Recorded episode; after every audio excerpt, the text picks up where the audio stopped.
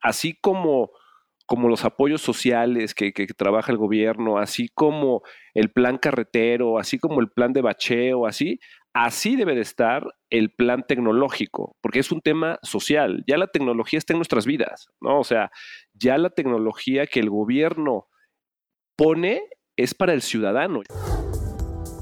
Tecnología con impacto social. Un podcast de Cisco Sector Público.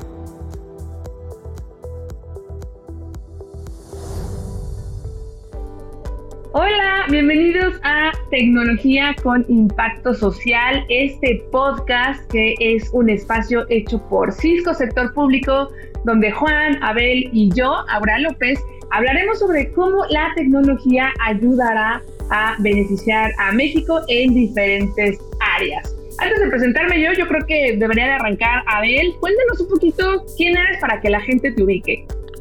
Hola, Aura, ¿cómo estás, Juan? Un abrazote virtual como lo estamos dando ahorita por este tema de la, del distanciamiento social. Bueno, pues te platico un poquito quién soy. Eh, eh, soy Abel, eh, trabajo en Cisco. ¿Qué hago en mi trabajo? Pues divertirme mucho. La verdad me la paso espectacular. ¿Por qué? Porque mi función principal junto con la de mi equipo en Cisco es encontrar cómo la tecnología ayuda al sector público, ¿no? Y cuando, hablo, cuando digo ayuda es en cómo le entrega un beneficio real a través de la tecnología a los ciudadanos. Y pues en eso estamos y de eso vamos a platicar en esta, en esta gran, gran idea y gran, gran iniciativa que me entusiasma mucho, en tener este canal de comunicación para acercarnos como industria, aprender, este, divertirnos. Seguramente todos tenemos muchas anécdotas de cómo la tecnología está, está en nuestras vidas. Y pues encantado de, compartir con ustedes este espacio. Y pues aquí con café ya, listo para que empecemos a platicar. Abel no lo dijo, pero tiene un cargo así bien eh, rimbombante que, ¿cuál es? Director de sector público. sí, director de sector público. Pero bueno, este, vean en mí a alguien que se la pasa muy bien haciendo su, su chamba y queriendo mucho a México, por cierto, también. Y Juan no se queda atrás. Juan, platícanos quién eres tú. Hola, soy Juan, ¿Cómo estás, Aura? Abel, un gusto estar compartiendo con ustedes este espacio. Yo soy el líder de ingeniería para el sector público y en conjunto con mi equipo buscamos cómo utilizar nuestras tecnologías en los gobiernos y ayudarlos a que generen soluciones hacia los ciudadanos. Y un gusto estar aquí con ustedes, platicar de lo que hacemos y compartir con ustedes un poco. La verdad, la verdad, la verdad, Juanito, te viste bastante modesto. Eh, yo, déjame extender un poquito lo que haces. Eh, Juanito es el gurú, es el que nos ayuda a, definir las soluciones eh, que tengan este impacto. Ya, ya platicaremos de algunos casos. El reciente fue uno que tuvimos ahí de cómo se extendieron los servicios de teleconsulta y telemedicina ahorita con, con la pandemia. Él es el que sabe dentro del equipo, entonces va a ser un gusto poder compartir, Juan, contigo. Sí, al contrario, un gusto estar aquí con ustedes y platicar de manera casual con, todos. Y bueno, pues Abel y Juan ya me conocen, pero ustedes que nos están escuchando tal vez no. Yo soy Aura López, soy licenciada en comunicación, especialista en tecnología, ya llevo más de 14 años hablando del tema, tal vez no debería decir el tiempo, pero bueno, bien dicen por ahí que entre más experiencia tiene uno, pues mejor vino o algo así, ¿no? Y em, pues estoy súper contenta de estar en este podcast de tecnología con impacto social porque tenemos temas bien interesantes y para mí es un honor poder platicar con Abel y con Juan y van a ver que va a estar muy bueno. Así es que arrancamos con este primer episodio. Tengo mucha curiosidad y y muchas preguntas y temas relacionados justo con, con, esto de cómo la tecnología nos puede ayudar a lograr un, pacto, un impacto social y sobre todo en el sector público. Nosotros venimos, bueno, México y el mundo viene de una crisis sanitaria en donde nos hemos tenido que replantear toda la forma en la que trabajábamos, convivíamos, y básicamente cómo llevábamos nuestra vida en el día a día, ¿no? Todo empezó a migrar de repente tras la crisis sanitaria de lo físico a lo virtual. Y definitivamente ustedes me van a platicar un poco sobre todos pues los retos y todas las oportunidades, oportunidades que tenemos en ese tema. Entonces, a mí me gustaría preguntarles un poco como qué para, para tratar también de aterrizar todo este tema para las personas que nos estén escuchando, aterrizar un poco algo súper básico que es este concepto que se relaciona al sector público. ¿Qué es el sector público? ¿Qué abarca y cómo lo definirían? Perfecto. Oye, pues muchísimas gracias. Igual de emocionado, entusiasmado, te podría decir, y, muy contento. Como bien dices, este tema de la pandemia nos trajo un reset, eh, un reset a nivel pues, de, nuestra vida, diría, y, uno de los temas por los cuales esta iniciativa sale es por la reflexión que nos ocasionó, ¿no? Eh, nos permitió darnos cuenta de, cómo la tecnología está en nuestras vidas, ¿no? O sea, y, para eso, una reflexión que tuve con Juan, eh, si no me equivoco, hace aproximadamente dos meses, cuando, cuando pensábamos que ya estábamos cerca de, la realidad. Eh, y, hicimos un recuento de, nuestra vida en el mundo tecnológico. Por eso te, platico, ¿no? O sea, yo ya eh, de forma feliz puedo decir que tengo un matrimonio con la tecnología de más de 20 años, ¿no? Durante este, este, este tiempo ha habido cosas eh, bien interesante, la, misma evolución de la tecnología, ¿no? Me tocó ver por ahí tecnología básica de, redes en donde eh, veíamos cómo dos computadoras se podían transmitir información y compartir por ahí información. Luego empezó todo el mundo del Internet, ¿no? Donde uh, se abrieron nuevas posibilidades para, para todos. Llegamos al tema donde las amenazas de seguridad, etcétera. Hemos visto una evolución eh, extraordinaria en este sentido, pero hoy, hoy precisamente hacemos este alto y reflexionamos para ver a la tecnología de forma diferente. Cuando hablo de forma diferente, hablo en que usamos la tecnología, pero no, no, hemos logrado percibir el rol tan importante que puede tener la tecnología en nuestras vidas, en general, desde, desde, lo personal, como son las actividades físicas de ejercicio. Por ejemplo, a mí me cerraron mi, gimnasio, ¿no? Y, y, ¿qué hice? Pues eh, inmediatamente habilité sobre mi, mi, dispositivo móvil aplicaciones y ya sabes, entonces ya, ya ese tema lo, lo, lo libré. ¿no? Luego el tema de, la oficina, decíamos, ¿cómo vamos a mantener la comunicación? ¿Cómo vamos a mantener eh, la motivación de la gente? Y afortunadamente las herramientas que hoy en día tenemos, ¡pum!, nos abrieron la posibilidad de poder estar conectados, de poder estar motivados, ¿no? Y de poder estar trabajando.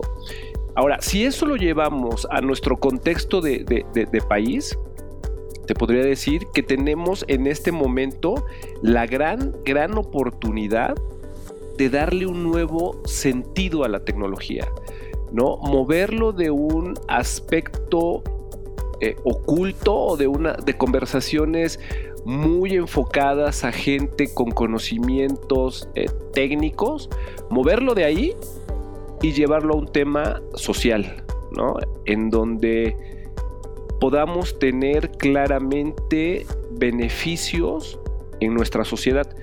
¿no? Beneficios en nuestras comunidades, ¿no? Beneficios en el quehacer de cada uno de nosotros independientemente de nuestra función que, tengamos.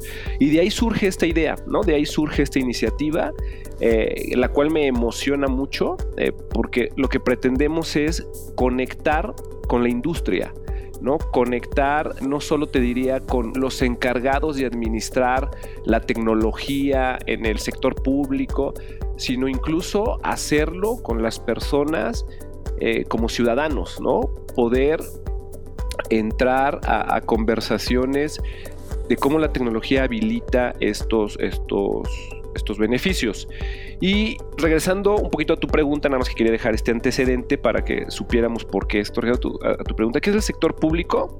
Yo te diría, el sector público es, si lo vemos como dentro de un cuerpo humano, el sector público son los órganos vitales para mantener nuestra, nuestra sociedad y nuestras comunidades, ¿no? Es todo el instrumento de gobierno principalmente, y de, pero también de industria, porque la industria privada tiene una interacción muy fuerte con, el gobierno, para hacer, sí, para, para facilitar la vida de los ciudadanos. ¿no? Eh, nosotros dentro de Cisco lo que hacemos es que somos un grupo de profesionistas o de profesionales en nuestro quehacer pero empezamos por el entendimiento del sector público, cómo se compone, cuál es la situación actual, cuáles son las principales oportunidades que tenemos, los principales retos, ¿no? Eh, tratamos de compenetrarnos y trabajar como parte del sector público. Eh, y empieza ahí nuestra, nuestro, camino,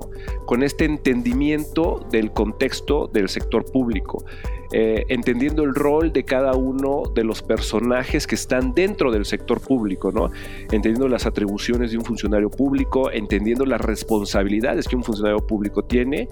Y en Cisco como sector público lo que hacemos es ayudar a que las funciones de los, de, de los funcionarios o de las dependencias de gobierno se faciliten desde nuestra trinchera, que es con el uso de la tecnología. Eh, y, aquí es donde, donde estamos hoy en día, eh, tratando de generar esta comunicación, este canal de comunicación que sea interesante para todos y que nos ayude también a seguir aprendiendo, a, mantener este, este interés por la tecnología dentro del sector y pues echándole muchas ganas y mucha pasión. Ok, y aparte como, como lo mencionas un poco, al final eh, son diferentes eh, áreas, ¿no? Desde el gobierno hasta educación, hasta salud. A mí me gustaría que me contaran un poquito, por ejemplo, em, pues en dónde está México parado en, ese aspecto, obviamente de forma general, porque si no podríamos ahondar, hacer 20 episodios de este podcast, pero para tener un poquito de contexto.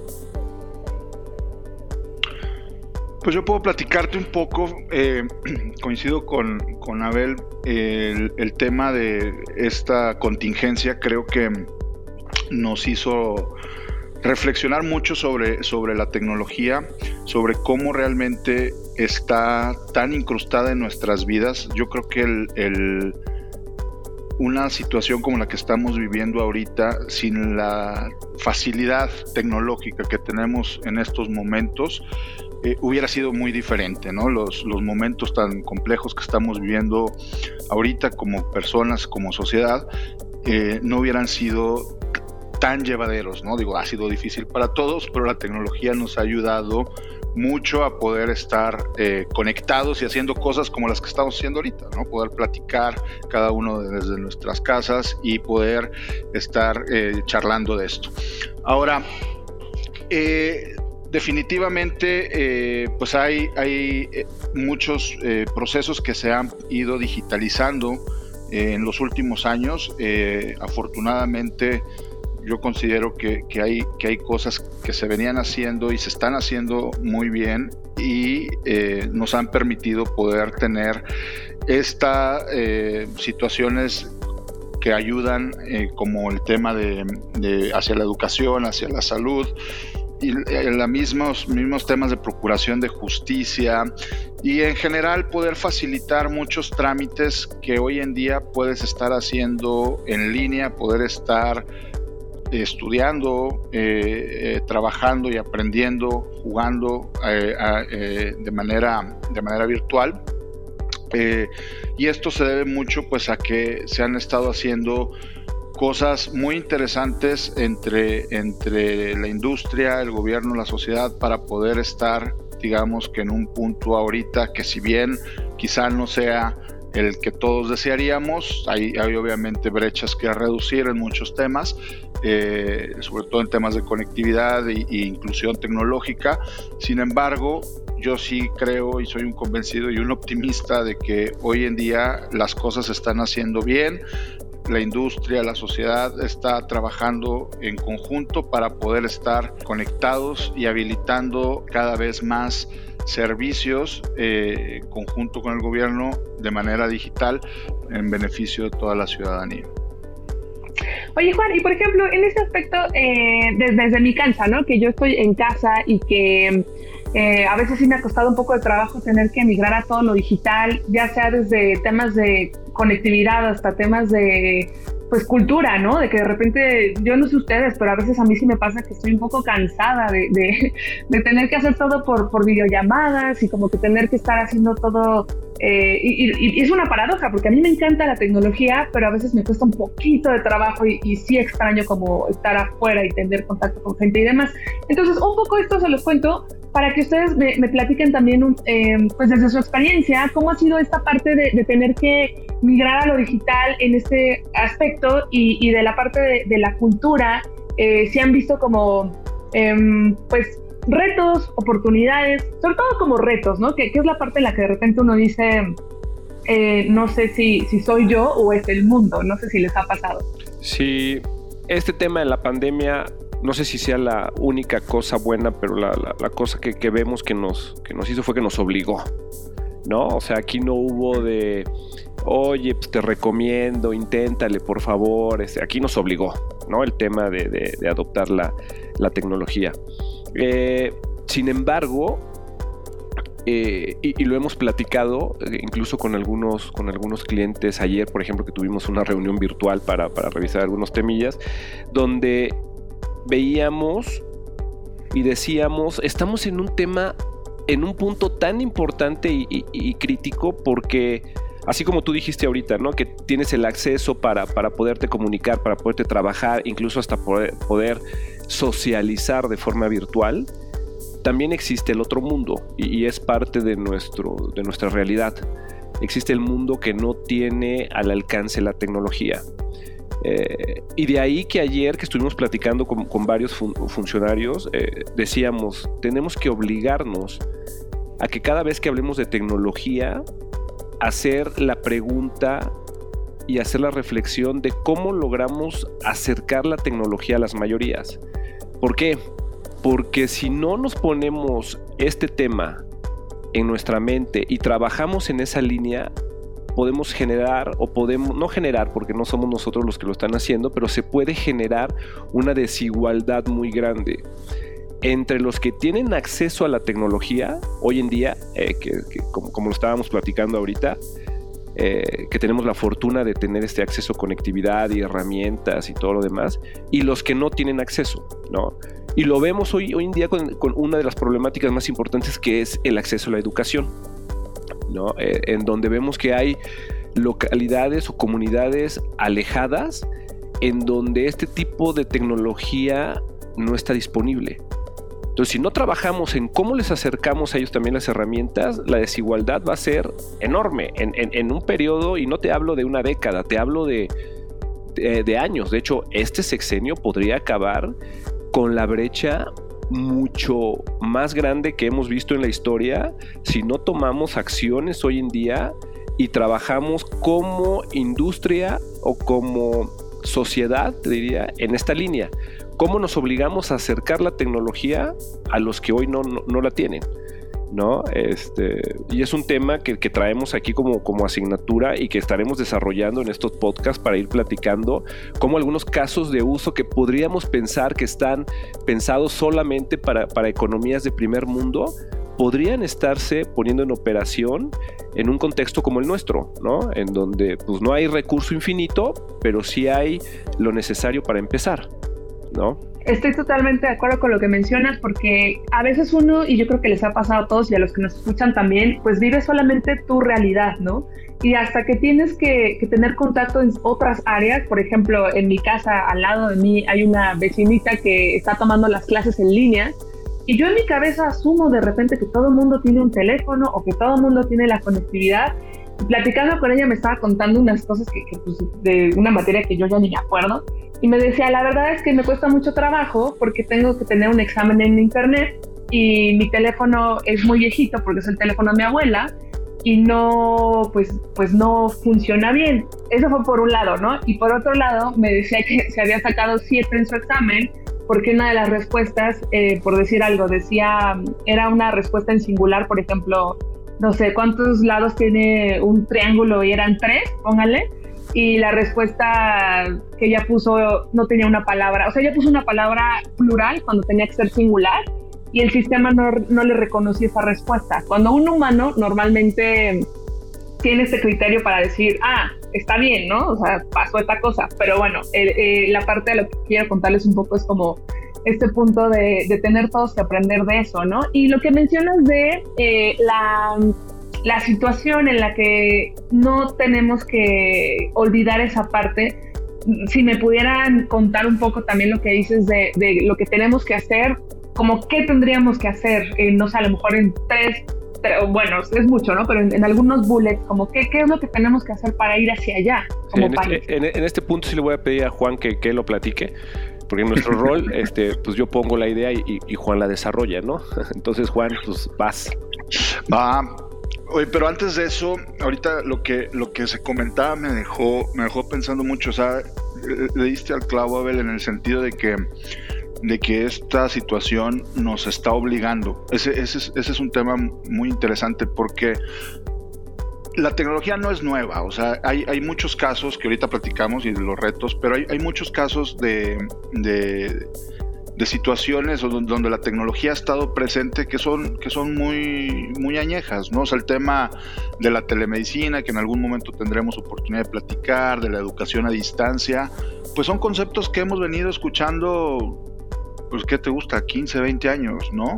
Al menos. Eh, sin embargo, esta situación, como me gustó esa, esa, esa palabra, nos está obligando a realmente poder eh, transitar de una manera muy acelerada a algo que había tardado años en poderse eh, desplegar.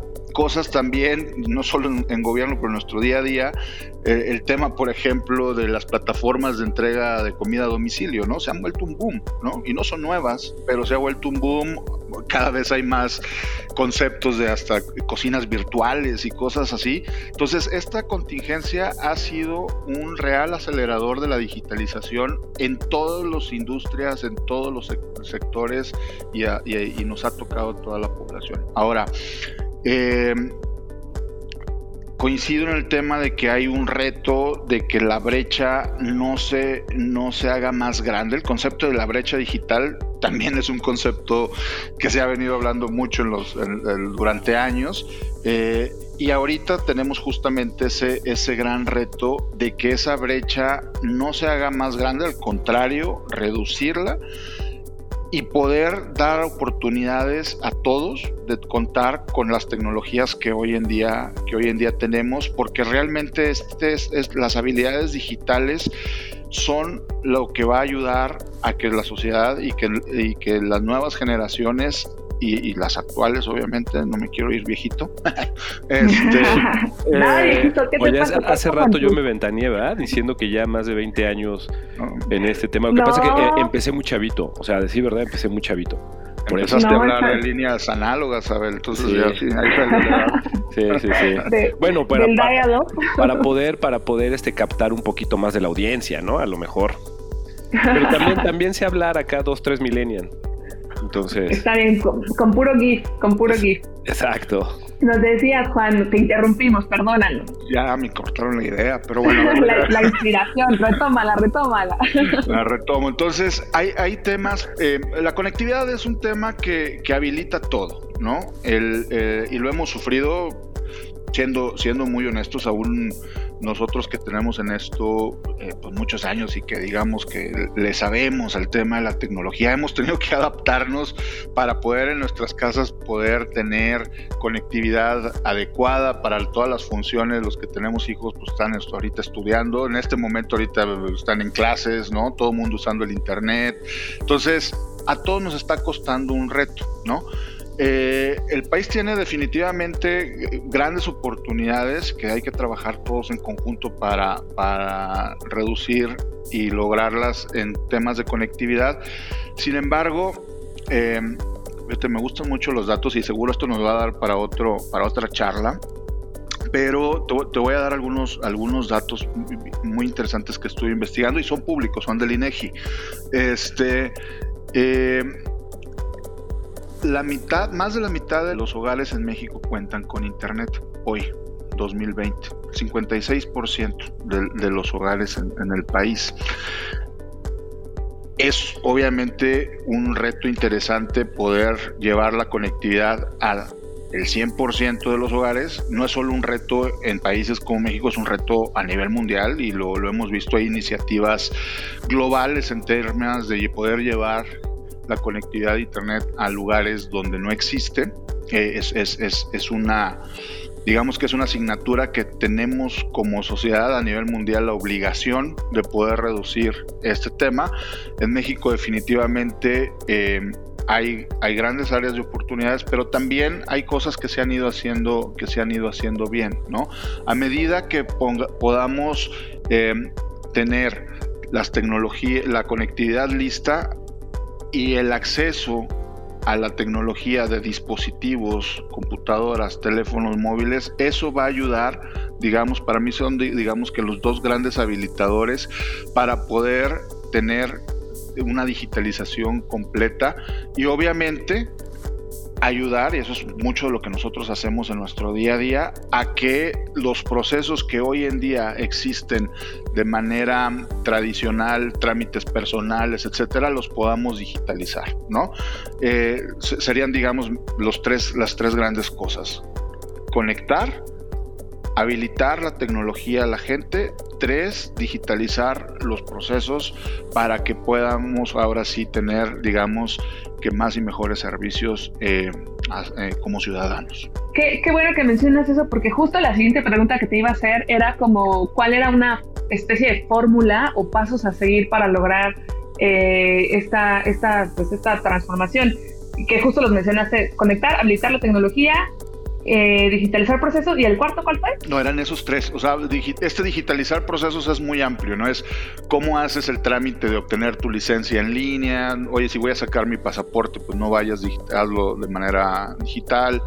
El, tema de digitalización de procesos y sobre todo en gobierno nos da para hablar mil cosas. Hay muchos ejemplos, hay, hay, cosas muy padres que se han estado haciendo eh, y tenemos ahí... Eh, muy buenas referencias, pero ese es, un tema que puedes ahondar, ahondar mucho. ¿no? Entonces, conectar, habilitar, hacer llegar la tecnología a la gente. Tres, digitalizar. Oye, eh, y aquí, Juan, ahora es bien importante también que veamos el otro lado, o sea, el lado de el encargado de adquirir la tecnología en un país, ¿no? Para, para brindar servicio a los habitantes ciudadanos, que es el gobierno. Podemos eh, decir muchas cosas sobre el uso de la tecnología, pero es importante también que analicemos el, punto desde el otro lado de la mesa, ¿no? Yo que voy a adquirir tecnología, como lo tengo que hacer, porque creo que también es un tema que ya cambió. Antes veíamos que pues, el cliente escribía un, documento con requerimientos, este, hacía su proceso de adquisición, eh, adquiría su tecnología y echaba a andar. Hoy en día ha cambiado ese tema, ¿no? Como decíamos, no hay recurso suficiente, porque siempre tenemos en la mente que tenemos temas en la sociedad o en el país más importantes que atender que la tecnología. Entonces yo te diría, pensándolo del otro lado, yo como funcionario lo primero que tendría que hacer es, eh, uno, cambiar el chip de que la tecnología reduce costos únicamente, ¿no? Porque es un, es un beneficio, sin embargo, no es la justificación para adquirir tecnología.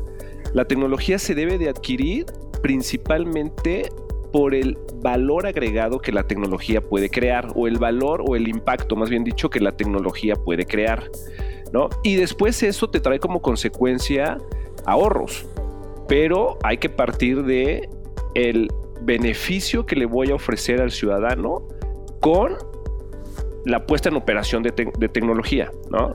Y, creo, Abel, creo que ahí está, eh, perdón, eh, este, ahí está muy padre eso, porque antes el funcionario se preocupaba de habilitar tecnología para que operara la dependencia, ¿no? Exacto.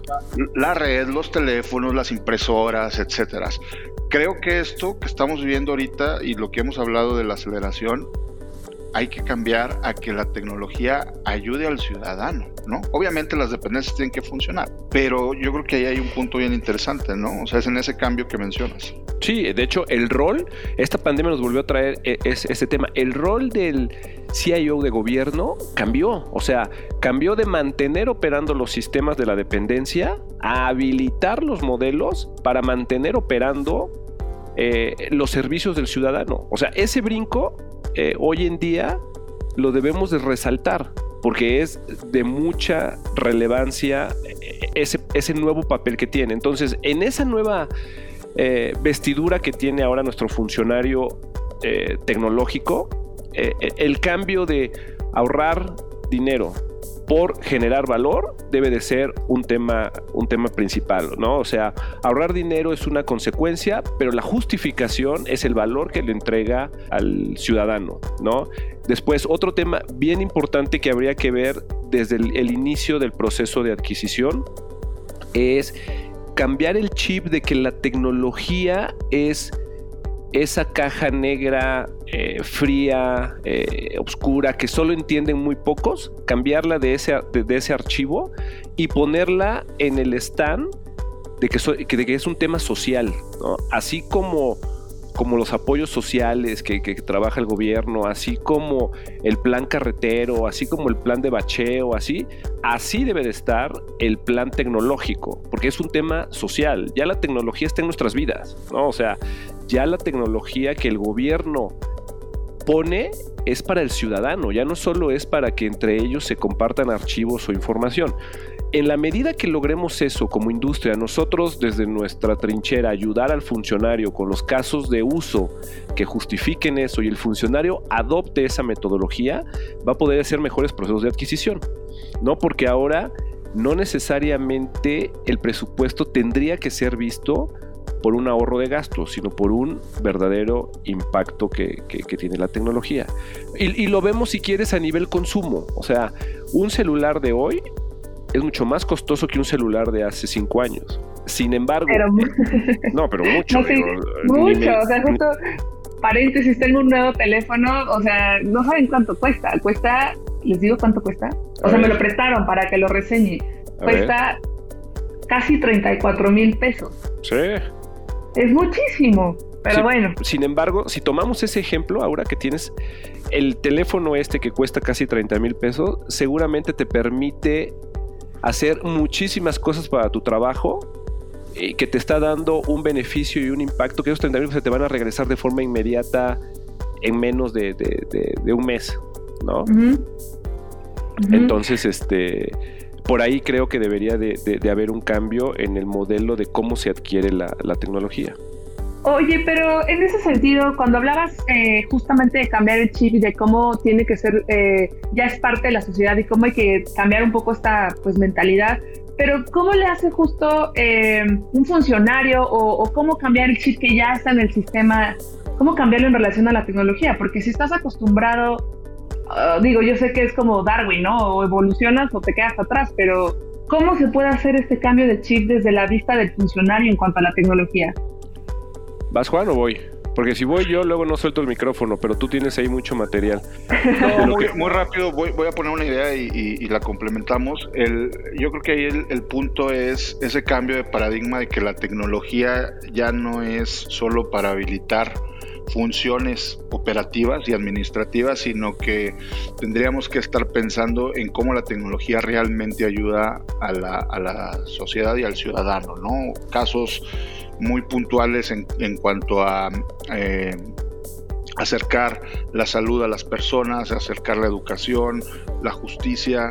Hoy en día estamos viendo incluso procesos eh, de que antes era imposible pensarlo, por ejemplo, pues un, juicio donde eh, pues obviamente por las repercusiones que tienen debe llevar un protocolo muy formal y esos protocolos se siguen manteniendo y se ha habilitado la tecnología para poder hacer esos procesos hoy en día. Tenemos ejemplos claros que luego podemos platicar de ellos, pero el, cambio de chip yo creo que es ese, o sea, el, el, dejar de pensar que la tecnología es un tema operativo para mantener eh, operando la dependencia como el agua, la luz, el, edificio, digo, es necesario obviamente a pensar en cómo trasladamos y usamos la tecnología para ayudar a los ciudadanos en su día a día. Y ahí con ese cambio de chip creo ayudaría mucho al tema de cómo facilitar la, obtención de los presupuestos y cómo poder realmente eh, ejecutarlos porque estás ayudando a la gente. ¿no? realmente y no solamente es un centro de costos de mantener como pagar un recibo de agua. Sí, platicamos, fíjate, decíamos, a ver, ¿qué harías tú si mañana te invitan y te dicen eres el responsable del tema tecnológico en alguna dependencia, en algún estado, en, el gobierno, ¿no?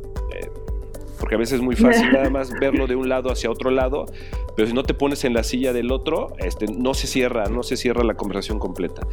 Y concluíamos en un ejercicio que hicimos, decíamos, bueno, lo primero que haría llegando a la Secretaría X o a la dependencia tal es buscar cuáles son los casos de uso que tienen mayor impacto para el ciudadano. ¿Por qué? Porque en la medida de que encuentre ese caso de uso con mayor impacto, y, que, y a la mayor cantidad de población seguramente el presupuesto va a fluir. No, es lo mismo pedir eh, dinero para una, una red que decir voy a comunicar a 150 mil habitantes eh, y de esta forma les voy a poder hacer llegar el servicio de teleconsulta. ¿no? O sea, esto inmediatamente tiene impacto sobre los servicios de salud, sobre el nivel de, ¿cómo se le llama? Cuando te hacen estas, las encuestas para ver qué tan buen gobernador o mal gobernador eres. Este, ¿Estadísticas? Las estadísticas, ¿no? ¿Cómo está el sentimiento de la ciudadanía, ¿no? Si yo empiezo a entregar este tipo de servicios, claramente estoy generando un impacto y esto me va a ayudar a tener el presupuesto para hacerlo. ¿no? Traíamos un concepto por ahí que le llamamos polos digitales. Que, ¿En qué consiste? En que aproveches la infraestructura que el gobierno hoy en día ya tiene, que puede ser, o sea, un mercado público, puede ser una biblioteca, puede ser una caseta incluso de policía, que ya tiene luz, que ya tiene techo, que ya tiene lugar físico y le pones un componente tecnológico que te aseguro que no es ni el 1% del costo de la obra que se va a hacer ahí. Y con eso conectas, comunicas, habilitas a cientos de ciudadanos o cientos de habitantes que pasen por ahí. O sea, así de, así de sencillo podríamos hacerlo. Ahora, bueno, no, no sencillo, no, no, no, la palabra no es sencillo, pero así se podría hacer, ¿no? Eh, eh, el tema es que precisamente hagamos ese cambio. La tecnología le ayuda al ciudadano. Yo como gobierno habilito al ciudadano. Y con eso creo que tendríamos una forma diferente de generar estos proyectos. Y entonces, desde esa perspectiva, eh, ¿en, dónde estamos parados y en qué nos estamos atorando? El tema de conectividad, te decía, es un, es un asunto, eh, una, el principal habilitador ahí tenemos un, reto interesante. El más de la o, la mitad de, los hogares en México viéndolo así como retos. Eh, eh, tenemos el pendiente de conectarlos, ¿no? Si bien eh, hay un, gran porcentaje de, conectividad a través de las redes celulares, ¿sí? eso, eso eleva muchísimo el indicador, porque Hoy en día hay, este, pues 82 millones de nuevos, son datos públicos, 82 millones de, celulares conectados a Internet, ¿no? O de, personas con un celular conectados a Internet, de 127 millones que somos, aprox.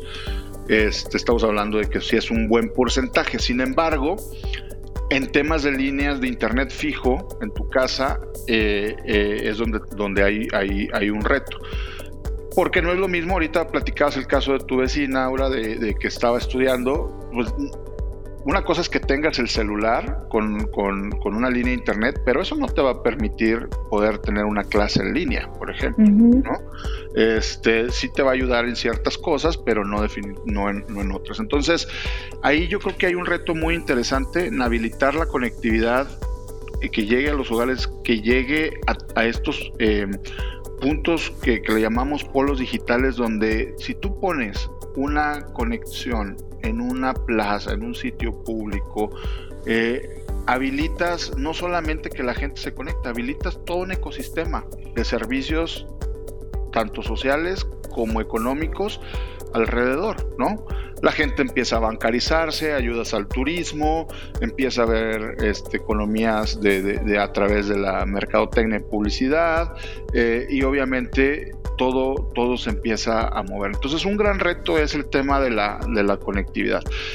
Eh, y que ahí pues nos daría pues, para practicar otra hora con ustedes al respecto, ¿no?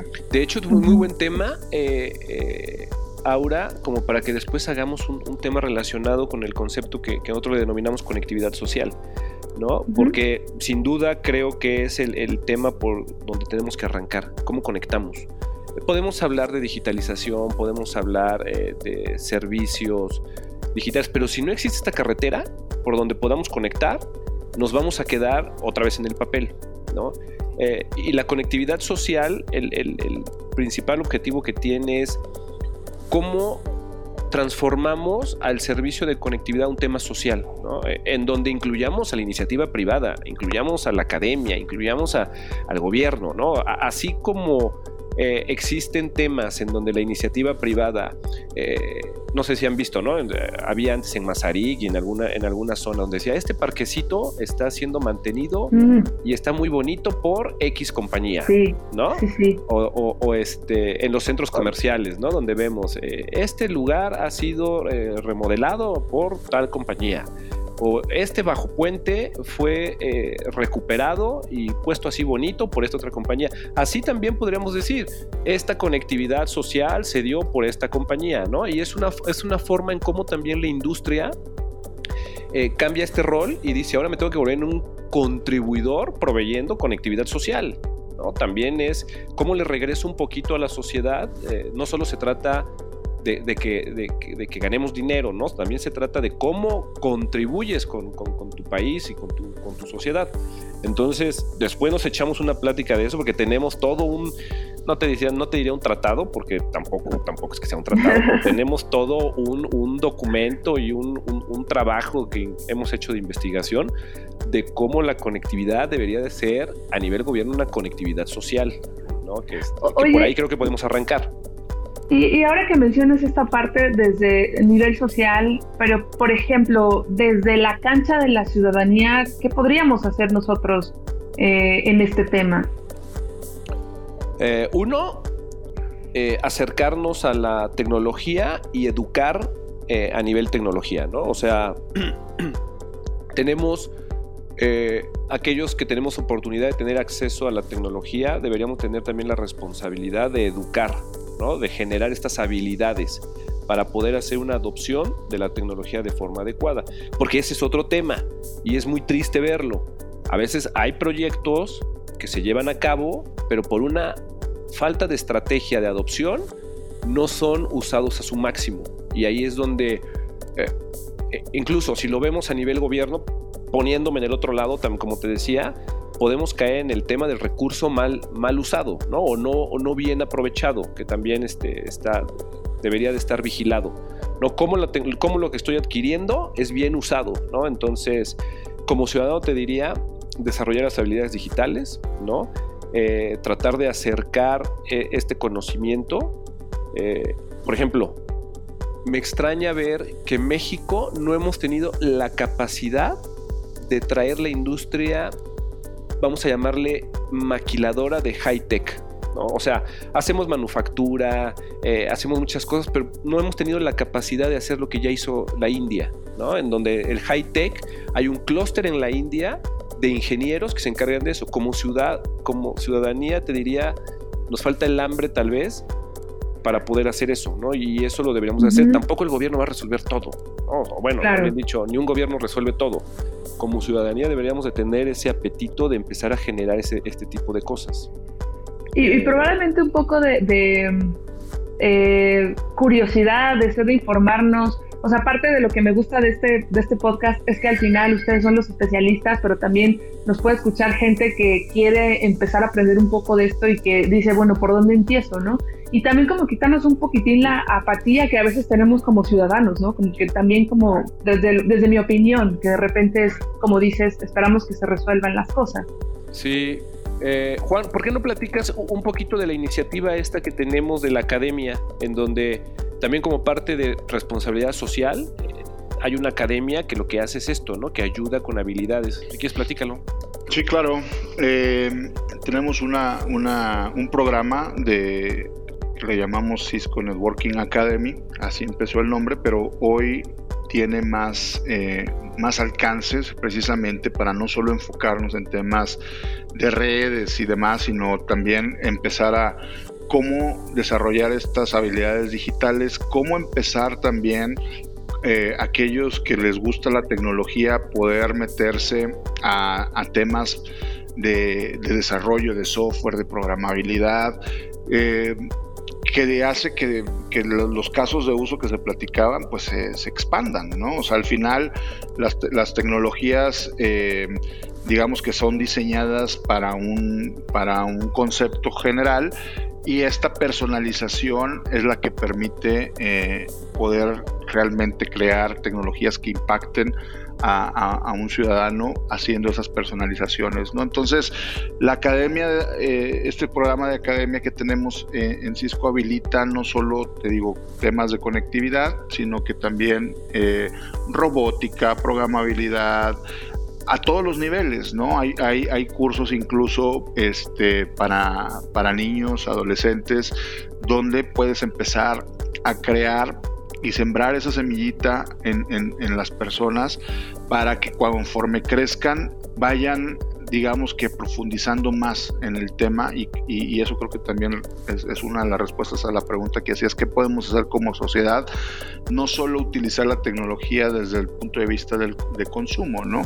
Eh, obviamente, pues el entretenimiento, la diversión, ver una película, una serie, pues todo lo, todo lo hacemos, pero también empezar a ver temas eh, desde, desde los pequeñines a poder eh, arrancar con estas habilidades que les van a ayudar porque les abre les abre la mente no abre abre eh, un, universo que no que, que, que otras generaciones, digamos los que vivimos de la niñez sin, sin la tecnología, eh, no teníamos y que la fuimos eh, construyendo a lo largo de la vida, pero con, con los, con, con, los niños y los jóvenes se puede hacer esto y en este tema la Academia de, Cisco eh, tiene esos programas precisamente para poder ayudar rápido a esto.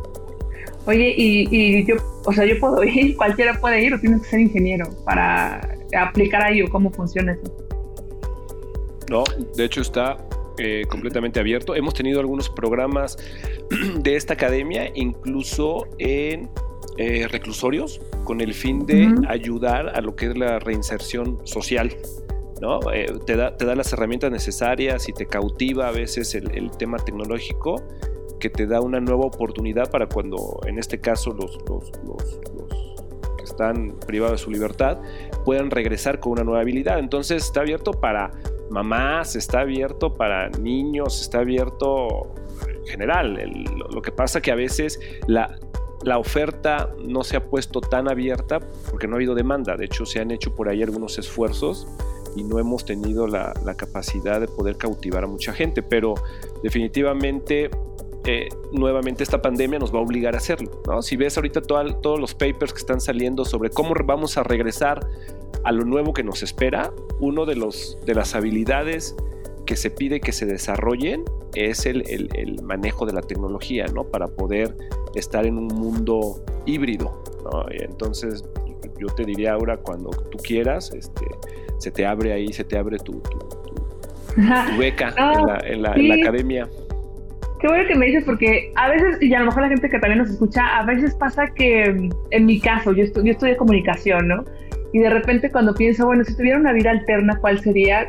De verdad que yo me voy, yo empecé, estudié comunicación, luego me fui a este mundo de tecnología y de repente pues me fui a área 4 porque yo decía, no, las matemáticas no les entiendo, en física soy malísima, la química, la biología y pues me fui a humanidades. Y cuando pienso, si tuviera una vida alterna, alternativa, ¿qué me hubiera gustado hacer? Pienso justo coder, eh, cosas justo como con infraestructura de redes, ingeniera, o sea, carreras que, que, yo consideraba muy masculinas tal vez, investigadora, estar en laboratorios, hacer algo con la ciencia. Así que a mí sí me emociona esto de, de saber que no necesito como unas, pues un título o una carrera un poco técnica para empezar a, a, meterme en esto. Y que también parte de, de la crisis sanitaria es que a todos nos ha hecho pues ver otras posibilidades en línea, ¿no? Se pusieron de moda los cursos y demás. Y lo que contabas hace ratito, em, eh, Juan, sobre, sobre previo a, a, Cisco Academy, también nada más les mencionaba que por ahí justo hay como en algunos centros comerciales también hay academias que luego hacen para enseñarle a las personas de mantenimiento, de limpieza, cómo usar tecnología, eh, para que justo puedan tener como mejores oportunidades de trabajo, ¿no? Y que es algo lo que hemos hablado un poco en, este episodio sobre, pues que al final está la tecnología, se tiene que implementar, se tiene que meter toda la parte cultural también, pero eh, el aspecto social, pero bueno, al final el, tema es que pues que estemos conectados como país y como personas, ¿no? Definitivo, el, el, es el cambio de paradigma que tenemos que tomar todos la responsabilidad, industria, sociedad, gobierno, para poder generar estas habilidades, reducir las, las brechas tecnológicas y que realmente como sociedad tengamos, eh, estemos conectados, tengamos los servicios que al final nos hagan pues vivir mejor, ¿no? Al final creo que todo eso es lo que, lo que buscamos, ¿no? Ser, ser felices, vivir contentos, todos y, la tecnología definitivamente es, es, un habilitador, ¿no? Y ese, ese concepto es, eh, también vale la pena a lo mejor desarrollarlo un poquito. Eh, yo soy un convencido que, la tecnología no es el fin, es, es el habilitador para lograr algo, ¿no? Eh, y hoy más que nunca eso se está, digamos que, poniendo más en, en, evidencia por la situación en la que estamos y que si bien vamos a ir regresando poco a poco eh, al concepto de la nueva normalidad, pues ahí, ahí, está, ahí está el concepto, ¿no? O sea, va a haber muchas cosas que afortunadamente se hicieron ahorita en, en modo de contingencia que se van a ir quedando hacia adelante y que van a habilitar modelos que a lo mejor no visualizábamos eh, hace cinco años, ¿no? O sea, como, como, y en todo, no nada más eh, en trámites de gobierno, etcétera, sino, pues ponte a pensar tú, o sea, a lo mejor, pues el tema de, de, un domingo pedir este, comida a, a tu casa y ponerte a ver un maratón de series, versus salir, a lo mejor a un restaurante, a una plaza, pues a lo mejor ese tema se va a seguir manteniendo, ¿no? Porque la tecnología ya te lo habilitó y a lo mejor pues, te sientes tan confortable haciendo eso que aunque otra vez el mundo se abra, pues a lo mejor vas, vas, a decir un domingo, oye, pues extraño, ¿no? Ese tema de, quedarme en casa, pedir comida y todo eso lo haces con herramientas digitales, ¿no? Eh, mismo caso, eh, ya eh, algunos gobiernos, y podemos platicar después de esos casos de uso, tienen trámites, por ejemplo, para sacar tu licencia de conducir en línea, sacar algunos eh, eh, trámites gubernamentales también ya digitalizados. Aún y que puedas ir, pues creo que va a ser muy flexible decir, oye, tendría la oportunidad de ir al, al, al control vehicular a hacer un trámite, pero pues mejor lo hago desde aquí, desde la casa, ¿no? ¿Para qué salgo? ¿No?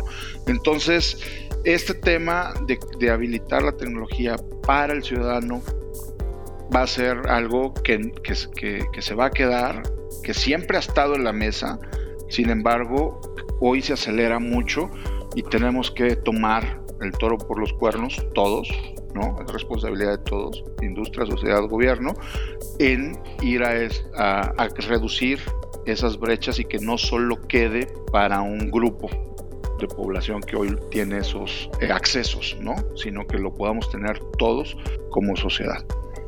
Mira, yo, creo que para terminar, eh, eh, podría decir, estamos en un momento único que tenemos que aprovechar, porque si no lo aprovechamos se nos, va a ir esta gran oportunidad que nos forzó a estar en este, en este tema.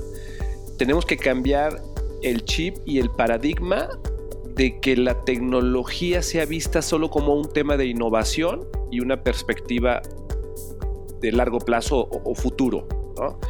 Eh, porque si lo seguimos viendo así con, esas eh, etiquetas, lo único que vamos a hacer por el contexto que tenemos como país y por las, los, retos que tenemos es que lo vamos a alejar más, ¿no? Porque siempre tenemos la justificación de bueno, eso lo veo después porque eso es del, para largo plazo, es innovación y ahorita tenemos temas mucho más urgentes que atender.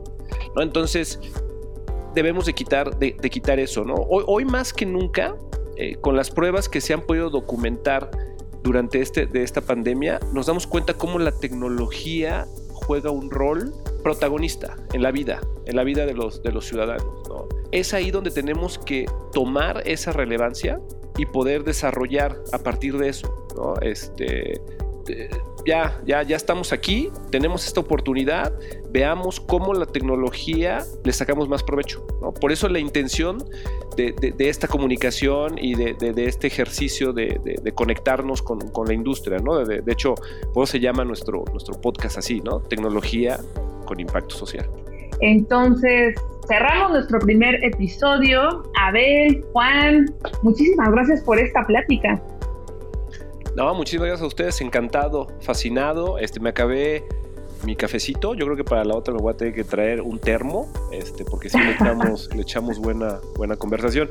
Oye, ¿qué te parece si hacemos un ejercicio para la siguiente? Arrancamos con un día sin conectividad. O sea, platícame y, Juan, bueno, tú te vas a morir, estoy seguro, pero a ver si podemos platicar un día sin conectividad para que veamos qué tanto la tecnología está metida ya en nuestra vida. Les aseguro que no aguantamos, no aguantamos un día sin conectividad. Y si apostamos a apostamos el café. Venga, órale. Va, va, le voy a entrar al reto. Juan, ¿tú le entras al reto? Sí, claro, y espero que también que les haya gustado esta, esta charla y hay muchos temas ya para profundizar que con gusto los iremos viendo poco a poco. Bueno, pues muchas gracias. Llegamos al fin de nuestro primer episodio del podcast Tecnología con Impacto Social y ustedes se pueden suscribir y nos pueden escuchar justamente en Spotify, en Deezer y en Apple Podcast. Que tengan un buen día y nos escuchamos la próxima semana. Bye bye, gracias. Tecnología con impacto social. Los esperamos en nuestro próximo episodio.